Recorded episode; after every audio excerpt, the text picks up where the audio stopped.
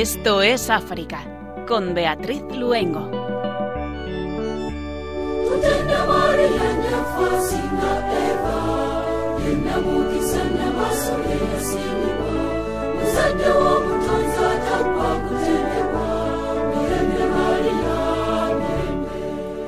Muy buenas tardes, queridos oyentes de Radio María y de Esto es África.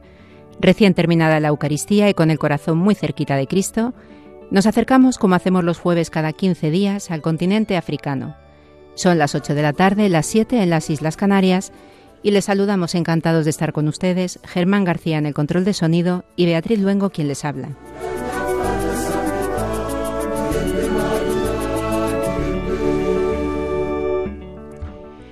Un centro universitario dedicado a la tecnología en Sudán, un proyecto incubadora de empresas para ayudar a los jóvenes emprendedores este es el objetivo del Centro de Innovación y Emprendimiento Comboniano de Jartum. Nos lo va a contar el padre Jorge Naranjo Alcaide, sacerdote comboniano y director del Colegio de Ciencia y Tecnología. Con él recorreremos también los momentos de su vida en la misión desde su llegada a Egipto y muy especialmente en Sudán, país tan vinculado a San Daniel Comboni. Monseñor Cristian Carlásar es también comboniano. Fue nombrado obispo por el Santo Padre el 8 de marzo de 2021 y el 22 de abril desgraciadamente sufrió un tiroteo que obligó a aplazar su ordenación sacerdotal prevista para el 23 de mayo. Pedro Calasanz nos lleva a Sudán del Sur para recuperar la noticia de su toma de posesión en Rumbek, casi un año después, y sus palabras sobre la próxima visita del Santo Padre a este país, un renacimiento para la Iglesia. Sudán y Sudán del Sur. Nos encomendamos a María y comenzamos Esto es África.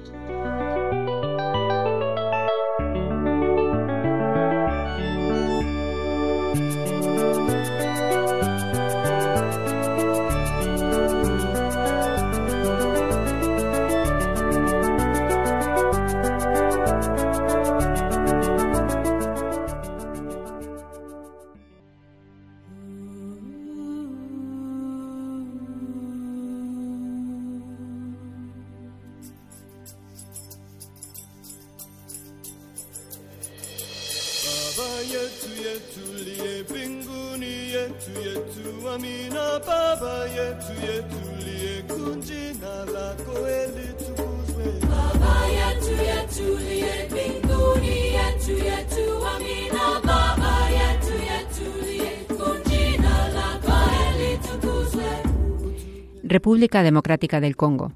El Papa celebrará una misa cerca del lugar de la emboscada al embajador Atanasio. El Papa Francisco celebrará una misa no muy lejos del lugar donde el 22 de febrero de 2021 fue asesinado el embajador italiano en Kinshasa, Luca Atanasio. La misa se celebrará en la aldea de Cheguera, en el grupo de Bujumba, territorio de Njiragongo, a unos 15 kilómetros al norte de Goma. La visita del Papa Francisco del 2 al 5 de julio a la República Democrática del Congo es también la ocasión para el inicio de las obras del santuario dedicado al Beato Isidoro Bacanya, en Bocote, en la provincia del Ecuador, a más de mil kilómetros de Kinshasa. A la ceremonia de colocación de la primera piedra para la renovación del santuario, celebrada el 14 de marzo, asistieron el arzobispo de Badaka Bicoro, su excelencia Monseñor Ernest Emboco, el obispo de Bukungu Ikela, su excelencia Monseñor Tuisan Ikulu, y el secretario general de la Conferencia Episcopal Nacional del Congo, Monseñor Donatien Ensole.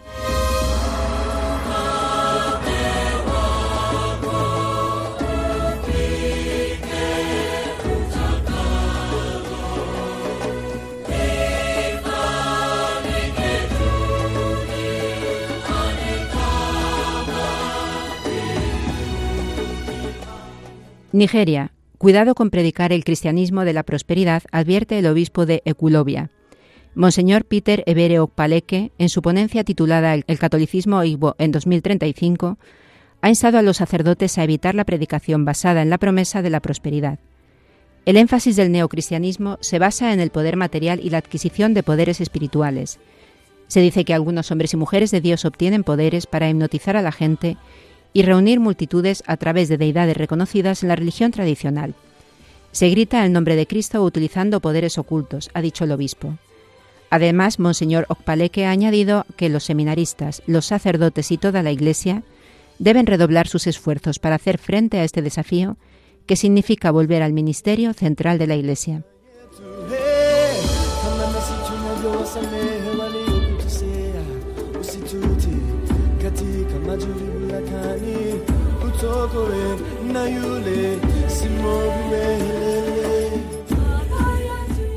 Ghana, ningún grupo étnico es demasiado pequeño para no poder contribuir al crecimiento del país. El arzobispo de Tamale y presidente de la Conferencia Episcopal de Ghana, Su Excelencia Monseñor Philip Naame, ha afirmado que ningún grupo étnico debe asumir que es demasiado pequeño para completar a la nación. De este modo podremos desarrollar la cultura y el espíritu nacional ganeses, porque todos los grupos étnicos de Ghana tienen algo que ofrecer al conjunto de la sociedad. Monseñor Naame ha lanzado un llamamiento a las autoridades tradicionales para que resuelvan por escrito las disputas sobre la tierra, que a menudo degeneran en conflictos. El arzobispo ha instado a los ciudadanos a respetar la ley y a colaborar con el personal de seguridad para prevenir la violencia en la región.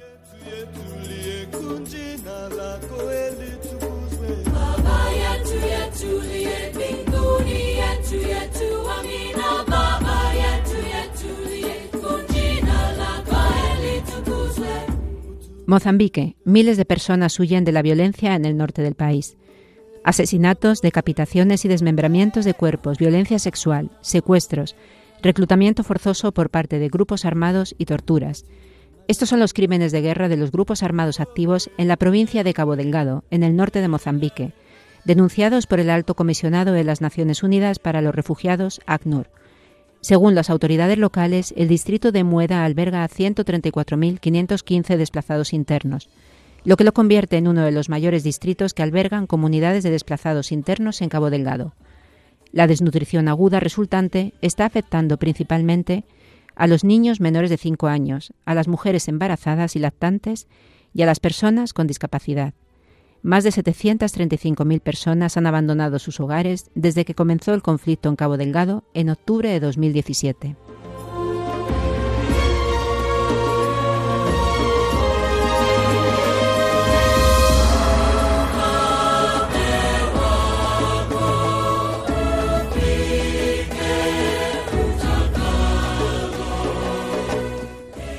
Una visión desde el sur del mundo de la guerra de Ucrania. Las guerras juegan cínicamente con el destino de pueblos enteros. Una nota publicada por la Comisión de Justicia y Paz de la Archidiócesis de Bukavu, capital de Kibú del Sur, provincia del este de la República Democrática del Congo, denuncia el negocio de la guerra. En nombre de la seguridad se venden armas a personas a las que se les pide que luchen. Se destruyen conscientemente pueblos y países enteros para crear quizás un mercado para la reconstrucción. Los mismos países que libran guerras generan al mismo tiempo organizaciones humanitarias para distribuir mantas, medicinas, alimentos a las víctimas del desastre. Están apostando cínicamente por su destino cuando todo podría haberse evitado sin luchar. Luego hay guerras y víctimas que atraen la atención de la comunidad internacional y otras que son completamente olvidadas e ignoradas. Pensábamos que el COVID-19 nos ayudaría a globalizar una visión común para una mejor convivencia. Pero parece que el hombre no aprende nada de la historia y sigue jugando con fuego, concluye Justicia y Paz.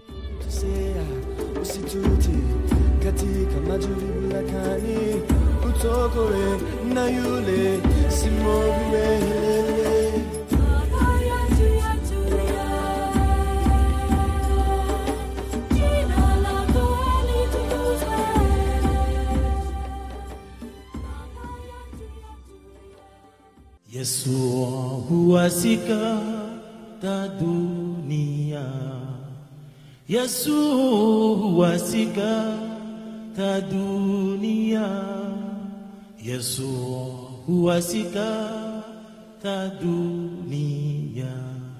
Sikatani mafi ile Yesu, sikatani wenu ile Yesu, sikatani mafi ila Yesu sikatani ile Yesu sikatani we. Yesu sikatani mafi ila Yesu Swa huwa nuru ta dunia. Nuru tani ile Yesu nuru tani ile Yesu nuru tani mafi ila Yesu Yesu huwa babu taisama Yesu huwa babu itasama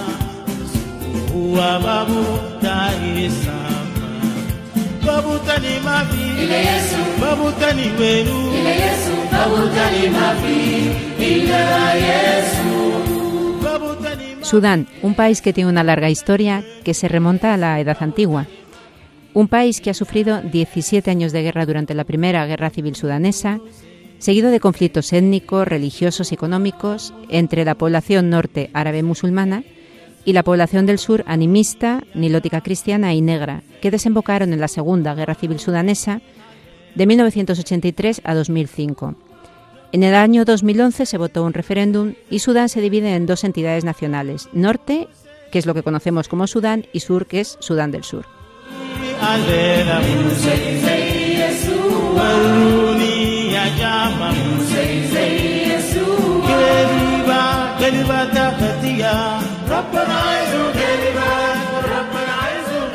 Y si hay una congregación profundamente unida a la historia de Sudán, es la de los misioneros combonianos. Su fundador, San Daniel Comboni, fue el primer obispo de África Central. Allí muere precisamente en Jartum, pero su obra, como él predijo, no murió. Tenemos hoy con nosotros al padre Jorge Naranjo Alcaide. Él es misionero comboniano y director general del Colegio Comboniano de Ciencia y Tecnología de Jartum. Muy buenas tardes. Buenas tardes. Pues bienvenido a Radio María, padre Jorge. Muchas gracias, muchas gracias. Bienvenidos a Jartún a través de las ondas. Uy, ojalá pudiéramos estar allí. Aquí, pues aquí tenéis las puertas abiertas. Pues encantado, Germán. Si podemos en algún momento, nos escapamos allí. Eh, padre Jorge, ¿cómo surge tu vocación al sacerdocio y a la misión bajo el carisma de San Daniel Comboni? Pues yo era estudiante de ciencias físicas de la Universidad Complutense eh, hacia el año 96, eh, cuando pues eh, sentí la, la llamada a dedicar un verano a, a hacer un servicio donde hiciera falta. Me puse en contacto con los sacerdotes de mi parroquia, de Santa María de Majadahonda, y, y acabé en la ceja de selva peruana. Y, y bueno, allí ya cuando volví de esa experiencia de verano, estaba ya en el cuarto año de la carrera de físicas, empecé con la pregunta, Dios, ¿qué quieres de mí? Y cada noche me hacía la pregunta y me, que- y me quedaba en silencio hasta que ya me, dormía. Y en esta situación, pues encontré unos postes de los misioneros combonianos en el, hall, digamos, de la facultad, Ujú. Anunciando un encuentro para jóvenes interesados en la misión en el Puente de la Inmaculada. Y me pareció interesante, pero eran cinco días y yo me creía muy ocupado y era demasiado. En ese contexto también llegué a casa y me encuentro con la revista Mundo Negro, donde veo el mismo anuncio. Voy a mi parroquia, el párroco me habla de un encuentro sobre la misión. Y eh, con estos signos, pues el- era un lunes, 25 de noviembre del 96, yo estaba con mis problemas de mecánica cuántica, operando con matrices, y, y hubo un momento en el que sentí como una evidencia que Dios quería en mí que fuera sacerdote misionero. Sentí una alegría inmensa, una paz enorme, el deseo de dejarlo todo y bueno, pues después de esos signos que el Señor me había ido mostrando, pues ya sabía dónde tenía que ir. Dos años y medio en Egipto aprendiendo árabe y preparándote para tu futura misión en un país de mayoría islámica, porque además tenías bastante claro que querías un país de, de- un país islámico, ¿no? ¿Qué recuerdos tienes de estos años, de este tiempo de formación? Una, una vez que descubrí mi vocación misionera, pues eh, tuve también una experiencia en Marruecos y ahí ya sí sentí que era mi, mi vocación era misionera, comboniana, pero en particular para el trabajo en zonas de mayoría islámica. Y, y bueno, cuando expresé esta disponibilidad, pues me mandaron a Egipto y, y bueno, allí una experiencia, digamos, compleja, sobre todo al inicio, es aprender la lengua árabe. Yo había aprendido portugués para ir al noviciado en Portugal, había aprendido italiano para estudiar la teología o inglés, pero no tenía nada que ver con estudiar una lengua como la lengua árabe. ¿no? Uno hace una experiencia de, de de hacerse niño.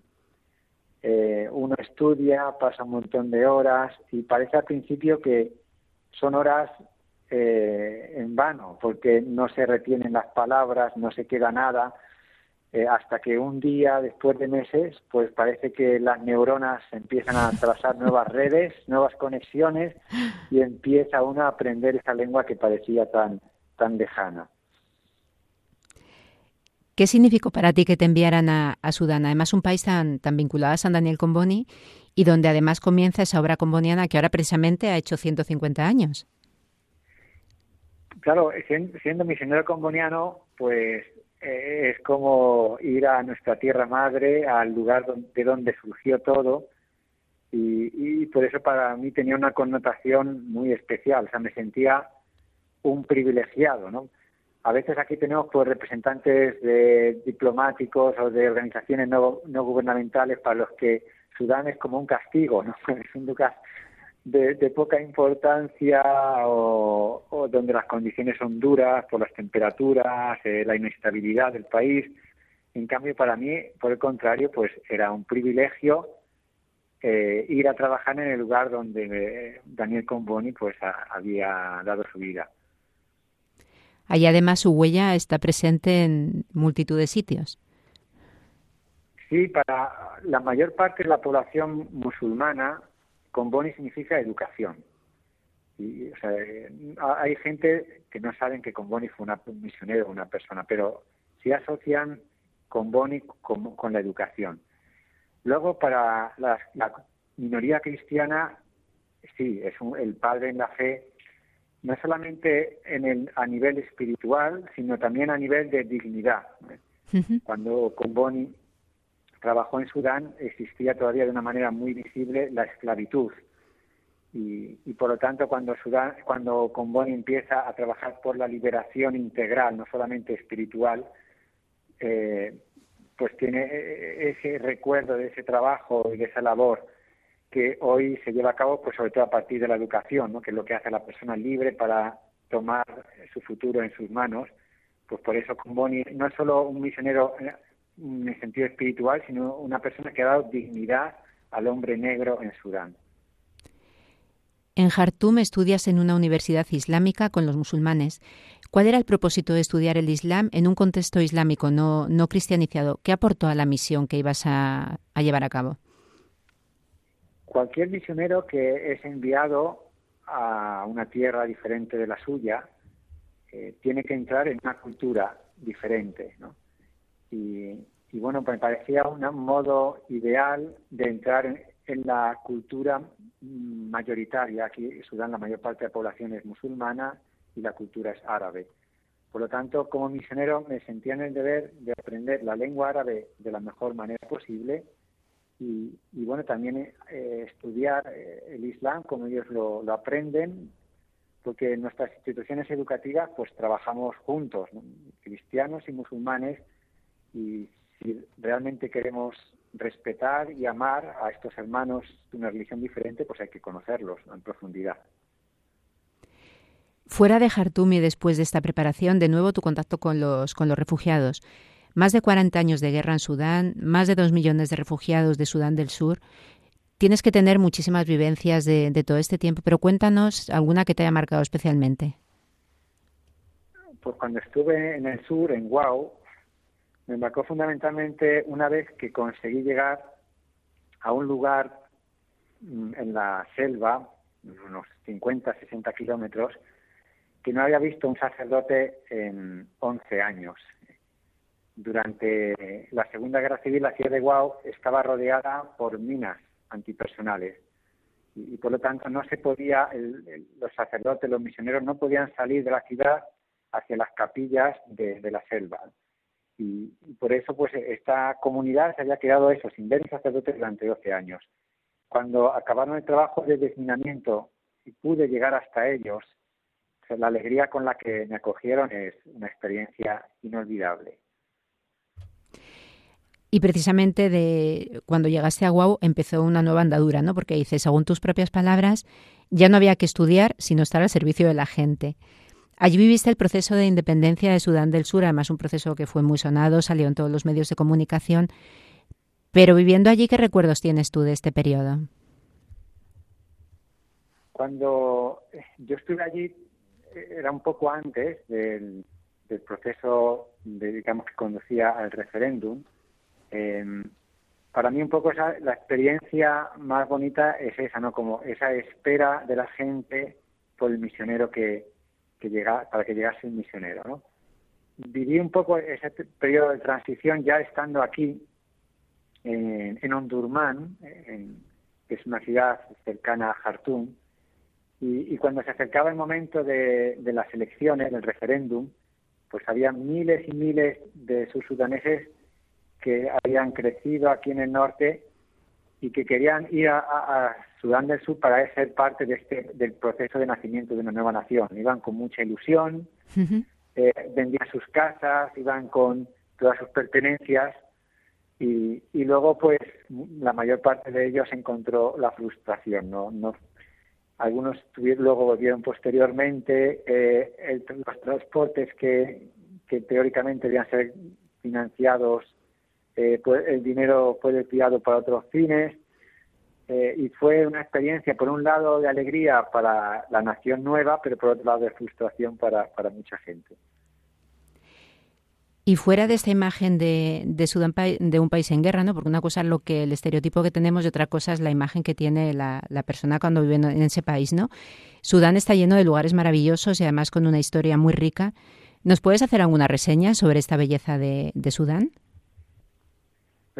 Sudán tiene un patrimonio ah, cultural, artístico muy rico, porque siempre ha estado en, un cruce de culturas, de rutas migratorias, por simplemente por el hecho de estar, de tener el Nilo ¿no? en el centro del país. Eh, son particularmente bonitas las pirámides, que son más numerosas que las que existen en, en Egipto. Eh, no son tan grandes, pero sí son más. Y, y luego la sensación que, que uno tiene cuando las visita es extraordinaria porque vas al medio del desierto, te encuentras con esas pirámides, no hay ningún turista y, por lo tanto experimenta la sensación de quien está descubriendo algo nuevo. Y luego otro aspecto muy, muy bonito de la historia de Sudán es el periodo medieval, donde había tres reinos cristianos y actualmente hay una colección preciosa de frescos del siglo IX, del siglo X, eh, tomados de esas iglesias medievales que se encuentran aquí en el Museo Nacional y que son expresión de un medievo cristiano. Una pregunta, a mí me encantaría saber, porque como siempre tenemos esa imagen de, de Sudán como un lugar peligroso, ¿se puede viajar a Sudán? Sudán, eh, a ver, es muy grande, ¿eh? es decir, son prácticamente dos millones de kilómetros cuadrados, mientras Ujú. España tiene más o menos 500.000 kilómetros cuadrados. Entonces, hay zonas donde normalmente no se debe viajar, como es el oeste, Darfur, Sí. que sería también como el oeste americano de las películas, y hay zonas muy tranquilas, eh, como la parte central, la parte de la capital, que son muy seguras. O sea, durante muchos años, Khartoum ha sido la ciudad más segura de toda África. En, en estos últimos dos años, desde que se empezó la revolución, sí hay que tener cuidado un poco cuando hay manifestaciones. ¿eh? Periódicamente hay manifestaciones y particularmente después del 25 de noviembre pasado, perdón, 25 de octubre, Sí. cuando el presidente del Consejo Soberano eh, dio un autogolpe de Estado, dejando de lado a la parte civil del gobierno de transición hacia una democracia. Entonces, hay ca- cada do- dos días a la semana tenemos manifestaciones y cuando eh, hay estas manifestaciones, eh, lo mejor es quedarse en casa. Pero nuevamente es un país muy tranquilo, con gente pacífica, excepto esas regiones que, han que tienen conflictos un poco ahí, ahí, pues, desde hace muchos años, ¿no? en, las en las periferias del país. Pues ahora, Padre Jorge, y antes de acercarnos a esa fantástica labor que realizan los misioneros combonianos en Sudán, nos quedamos con esta belleza de, de todo lo que nos ha descrito, y pero también con su música, ¿no? Porque nos vamos a ir allí con una maravillosa canción que se llama Vengo a ti, Señor, una canción que además pide por la paz.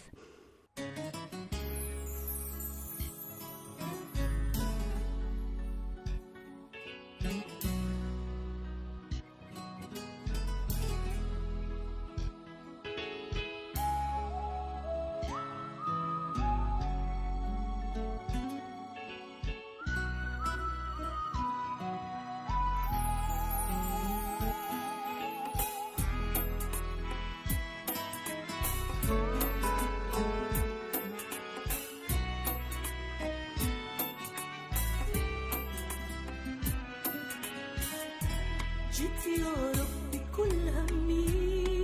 إنك تشيل الهم وتدي سلامة لبلدي. جيت يا ربي كل همي.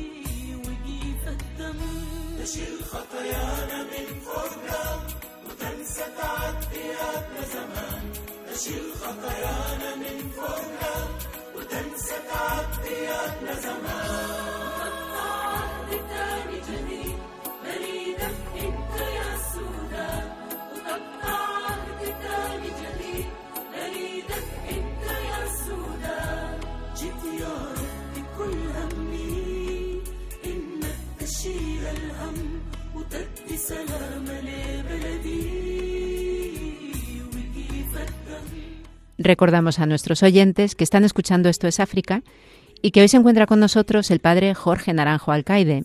Él es misionero comboniano y director general del Colegio Comboniano de Ciencia y Tecnología de Jartum. Hoy con él nos hemos trasladado a Sudán. Padre Jorge, ¿cuál es la misión de los combonianos actualmente en Sudán?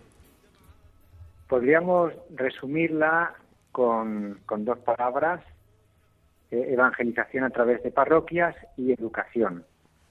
En, Sudán normalmente eh, las dos cosas van juntas, es decir, que en cada lugar donde se abre una misión se abre una escuela para educar a la gente y sobre todo para, para educar a la minoría cristiana y, y a los lados pues eh, la capilla o parroquia. Entonces, en concreto tenemos esta, este tipo de estructura en ciudades como Port Sudán, Ondurman, Kosti, El Obeid y, bueno, ese es un poco el- la, nuestra, presencia fundamentalmente a través de, estas, estos dos campos de acción. Eres el director del Colegio Comboniano de Ciencia y Tecnología en, en Jartum.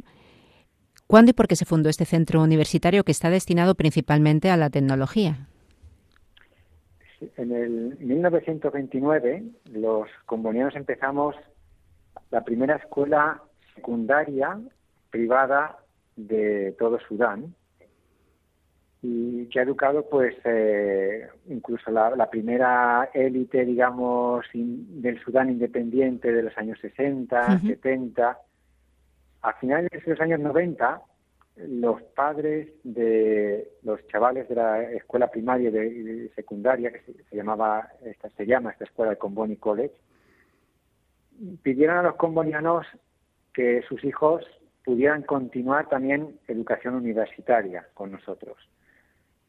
Eh, era un momento difícil porque eran los años más duros de aplicación de la ley islámica en Sudán eh, a finales de los 90 y por lo tanto que el Ministerio de Universidades, el gobierno sudanés, aprobase un proyecto universitario de la Iglesia parecía una quimera, pero Dios lo quiso y en el 2001 el Ministerio de Universidades aprobó este proyecto universitario que se llama el, el Comboni College of Science and Technology, que empezó con un grado de informática y que con el paso de los años desde ese 2001 pues hemos ido añadiendo otros programas no solamente en el ámbito informático sino también de lengua y literatura inglesa eh, y, y el último programa es de enfermería.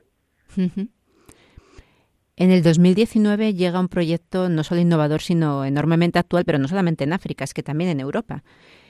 Una, incuba- una incubadora de empresas con la creación del Centro de Innovación y Emprendimiento Comboniano. ¿Cómo surge este proyecto? Pues en el año 2017 empezamos un proyecto de formación de los estudiantes de informática y tecnología de información para dotarles de habilidades en el ámbito del emprendimiento. Eh, veíamos que eh, no era tan complejo pues enseñar a estos chavales cómo hacer un modelo de negocios, un plan de marketing, de manera que sus proyectos de graduación pudieran convertirse en pequeñas empresas en el ámbito sobre todo digital. Eh, en el ámbito digital, pues porque cuando uno comienza una empresa eh, en este ámbito no necesita grandes maquinarias, una gran inversión inicial, un ordenador puede ser suficiente, por lo tanto era factible eh, crear este tipo de, empresas, ¿no?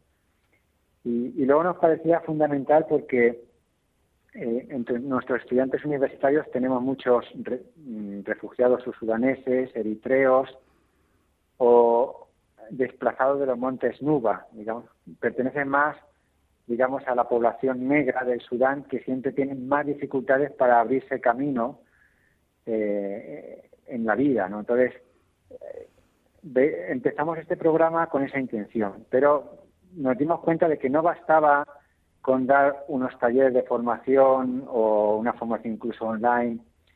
Hacía falta crear una estructura donde se pudiera aplicar esta formación, pero también donde estos jóvenes pudieran eh, tener el espacio para desarrollar sus proyectos y para encontrar sus primeros clientes.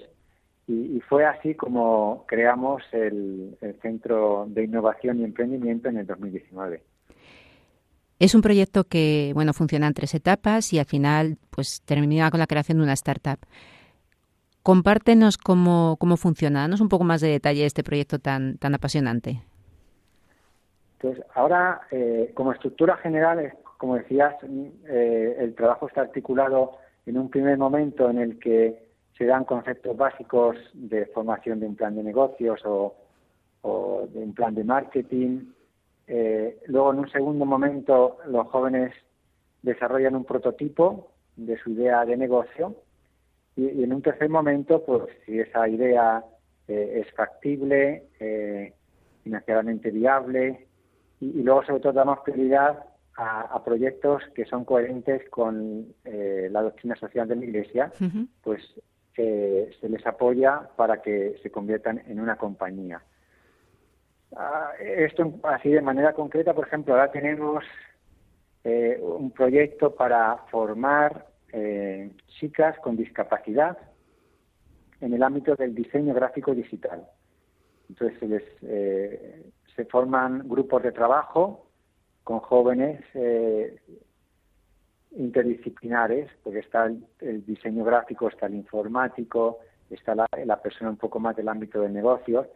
Trabajan en equipos para desarrollar estos proyectos y se les va apoyando hasta que la, empresa sale al mercado. En Jartum hay otros centros de este tipo, viveros de empresas y que funcionan con, con canales internacionales. Pero ¿cuál es la diferencia con el centro comboniano? Existen, de hecho, sí, em, otro, sobre todo hay otros tres incubadores, pero cuando uno los visita, pues lo que se encuentra allí son jóvenes de clase media y media alta, ah, que son los que también tienen más facilidad de acceso al capital inicial por sus conexiones familiares eh, y, y, un poco quizás la diferencia nuestra es que cuando entran en nuestra incubadora, pues eh, se ve un color más negro entre los chavales, eh, chavales digamos que vienen de clase, del, que viven en las periferias del área metropolitana de la capital, los barrios más pobres, pero que tienen capacidad, deseos de, abrirse de, camino en esta sociedad tan compleja y, y bueno, quizás la composición, digamos, de los jóvenes que se benefician de este apoyo es un elemento clave y, precisamente en nuestros proyectos damos prioridad a, este tipo de proyectos, ¿no? que generan desarrollo sostenible, inclusión de las, de las minorías, de los jóvenes que, encontrarían más dificultades para, para salir adelante. Y uno de los problemas que generalmente se, se comenta ¿no? cuando se habla de África es que, aunque hay una juventud muy deseosa de hacer cosas y que pueden, o sea, que cuando llegan a secundaria, a la universidad, las dificultades para encontrar un trabajo luego, ¿no? Pero en este caso, ¿cómo reciben los jóvenes esta iniciativa? Porque para ellos tiene que ser muy una aventura muy muy bonita, ¿no? El poder desarrollar su propio negocio. Hay que tener en cuenta que el 60% de la población sudanesa tiene menos de 24 años. Eh, o sea, por eso hay una cantidad de jóvenes inmensa. Y, obviamente la, capacidad de producir del país pues no es ni mucho menos la que puede tener una nación desarrollada. Y eso genera una dinámica de paro y de frustración muy grande. Y, es por ello que una incubadora de compañías como la nuestra, pues eh, es un signo de esperanza muy fuerte y un instrumento concreto y eficaz para, para generar dinámicas positivas de creación de trabajo, de creación de desarrollo, de creación de inclusión y, también de paz, ¿no? Porque en el sentido de que eh, incluyendo a las minorías más marginadas, pues se construye la paz. Eh, una pregunta, los combonianos además, aparte, bueno, lo he comentado antes, ¿no? Que a San Daniel Comboni se le conocía por la educación, pero también yo creo que uno de los puntos donde insiste muchísimo la, misión comboniana es en esa formación integral de la persona. ¿Qué retos cree que hay actualmente para, para esa formación ahí en Sudán, pero también que hay a favor, ¿no? Que puede, que ahora mismo, por ejemplo, a lo mejor no tenemos aquí. Aquí en nuestra universidad tenemos más o menos 50% de estudiantes cristianos y 50% de estudiantes musulmanes. Delante de una realidad de este tipo, pues a lo mejor en Europa habrían dicho, bueno, es mejor dejar la religión de lado, para no tener conflictos o...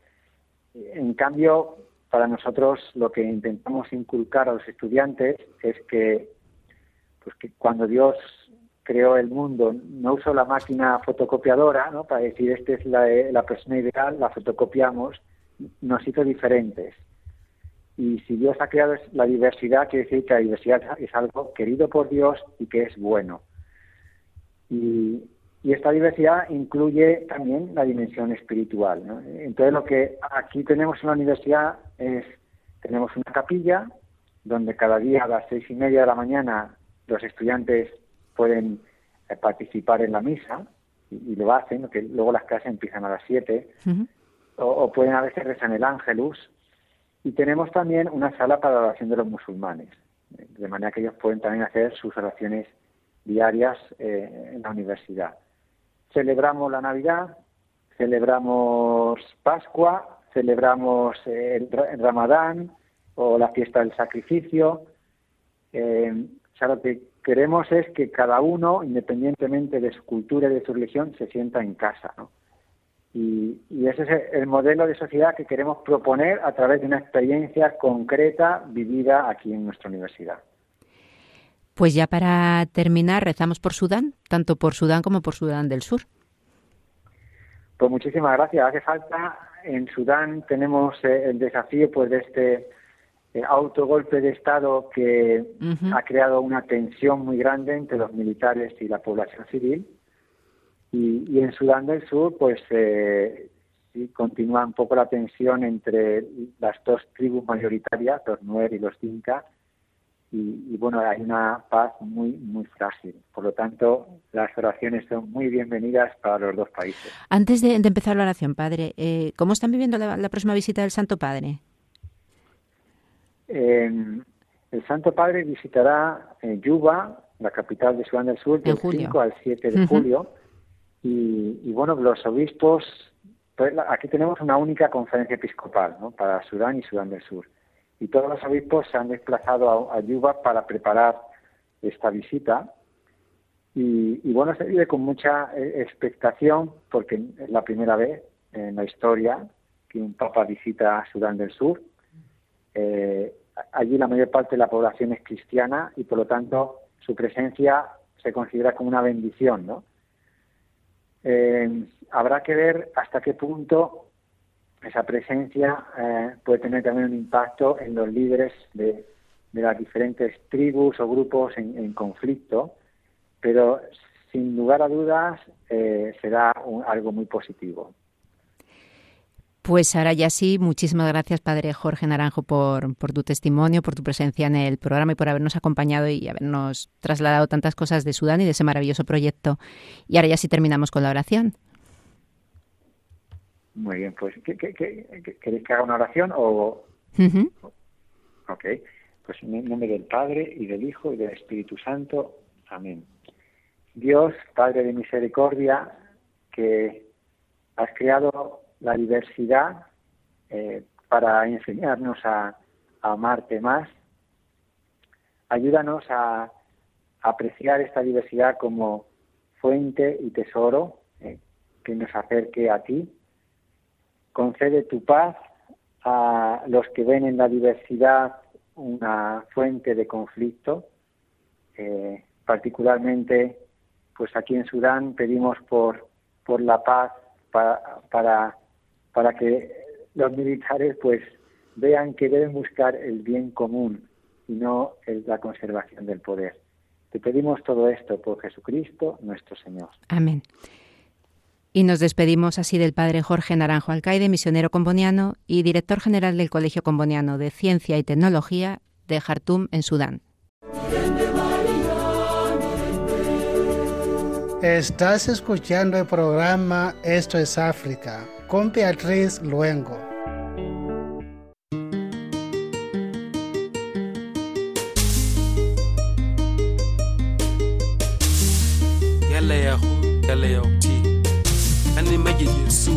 that bitch on. I know.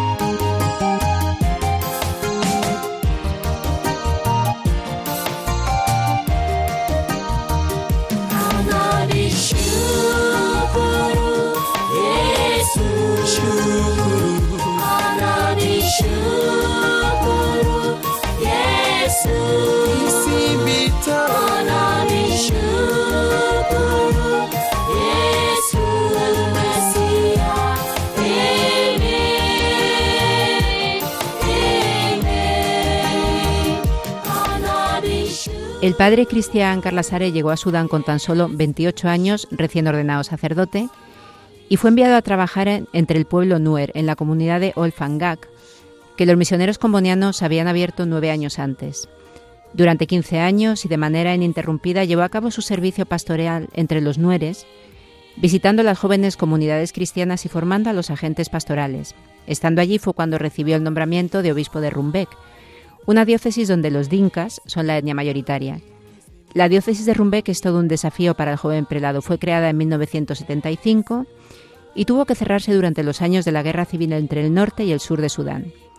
En los años 90, la diócesis fue reabierta con la presencia del obispo comuniano Monseñor Cesare Massolari, que reavivó todas las estructuras eclesiales. Su muerte en 2011, el mismo año de la independencia de Sudán del Sur, hizo que la sede quedara vacante hasta la nominación de Carla Sare el 8 de marzo de 2021.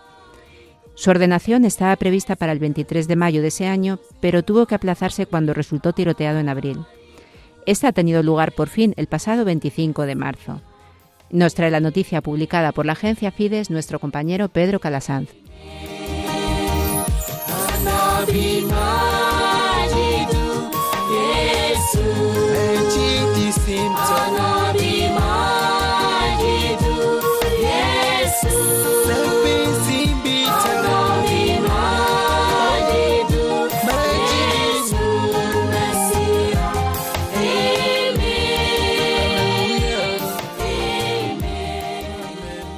Casi un año después del dramático atentado que le causó daños en sus extremidades, así como mucho miedo, el ataque tuvo eh, lugar, un ataque armado, en su residencia en la noche entre el 25 y el 26 de abril de 2021. Monseñor Cristian Calasare vuelve a Rumbek Sudán del Sur, donde el pasado 25 de marzo fue ordenado obispo.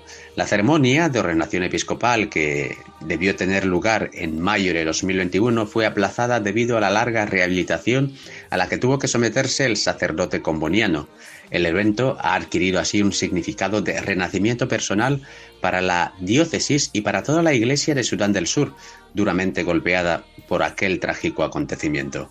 Al margen de un encuentro con el Papa en vísperas de la celebración, Monseñor Calasare, el obispo italiano más joven, tiene 44 años, ha dicho a la agencia Fides que regresa con tranquilidad y confianza. Los temores más serios eran los interiores. Nosotros los italianos occidentales quizás no estamos acostumbrados a estas situaciones de incertidumbre y precariedad.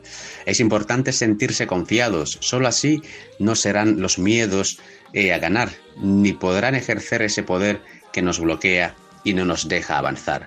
Al informar a la agencia FIDE sobre la conversación que mantuvo el 14 de marzo con el Papa Francisco, el obispo reconoce que fue una conversación muy alentadora. El Papa siempre ha mostrado una gran cercanía a mi historia y quiso expresarla una vez más, reiterando la necesidad de no tener miedo y de recordar la asistencia que viene de arriba.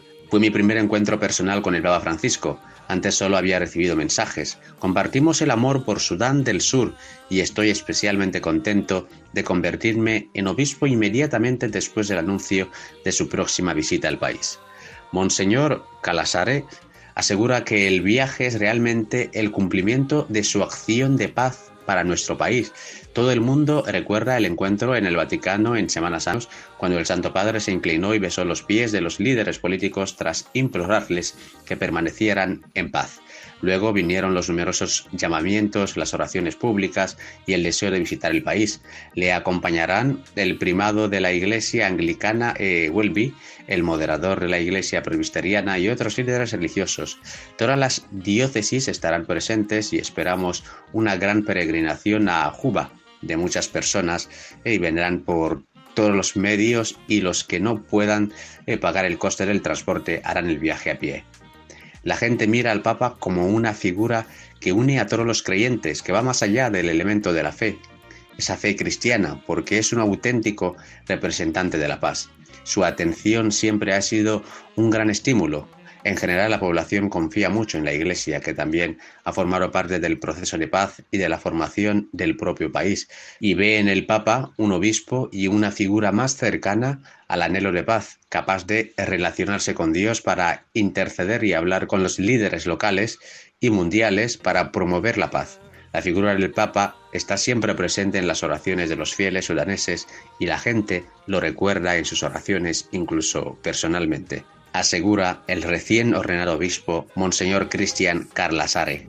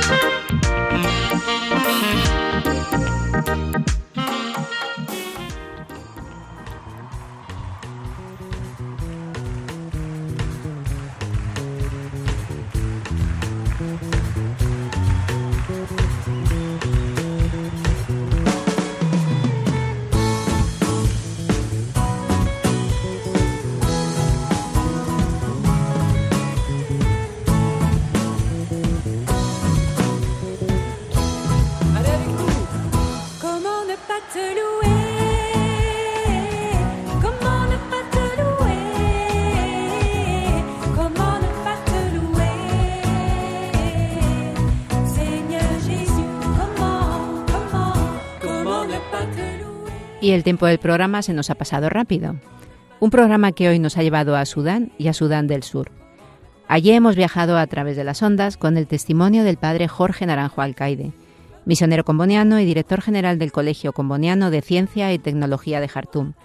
Además de su vida misionera, nos ha compartido una maravillosa iniciativa en la que trabajan con jóvenes, la del Centro de Innovación y Emprendimiento, Le agradecemos muchísimo su presencia en el programa y con mucha alegría hemos podido contarles la ordenación del 25, el pasado 25 de marzo de Monseñor Cristian Carlasare, también comboniano, en la diócesis de Rumbeck.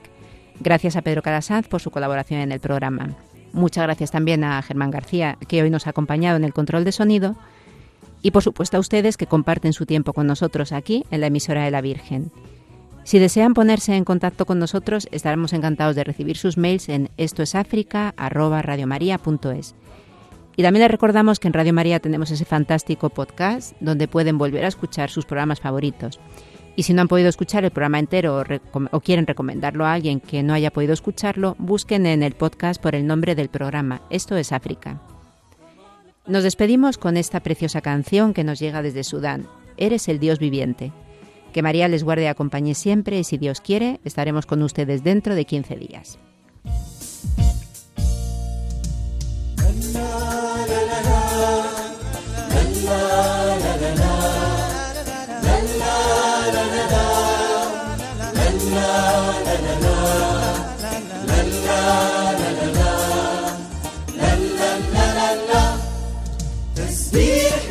تسبيحنا لك يا إلهنا تسبيحنا وتصفيقنا. بنقدم لك يا إلهنا. يا مسحنا انت ملكنا أنت إلهنا الحي. ما انت فادينا بدمك اشتريتنا حياتنا مديونة لشخصك يا يسوعنا يا فدينا. ما انت فادينا بدمك اشتريتنا حياتنا مديونة لشخصك يا يسوعنا يا فدينا كيف نعيش لغيرك؟ ما انت إلهنا الحي. تسبيحنا وتصفيقنا. بنقدم لك يا إلهنا. تسبيحنا وتصفيقنا. بنقدم لك يا إلهنا. يا مسحنا انت ملكنا انت إلهنا الحي. هنملى الكون بهتافنا لجلالك يا مسحنا. هنرفع اسمك عالي وكل الناس هتشوفك.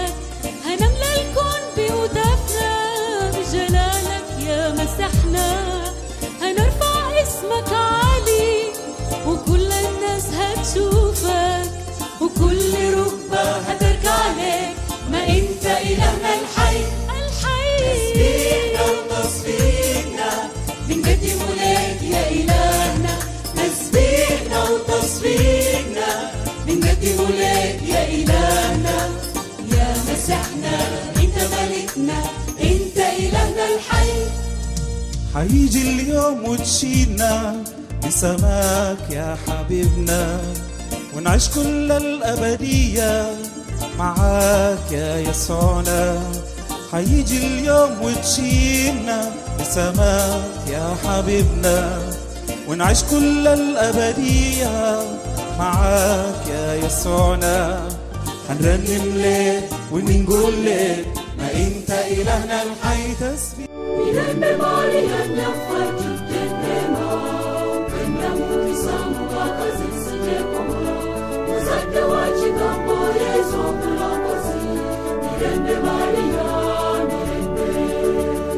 Esto es África, con Beatriz Luengo.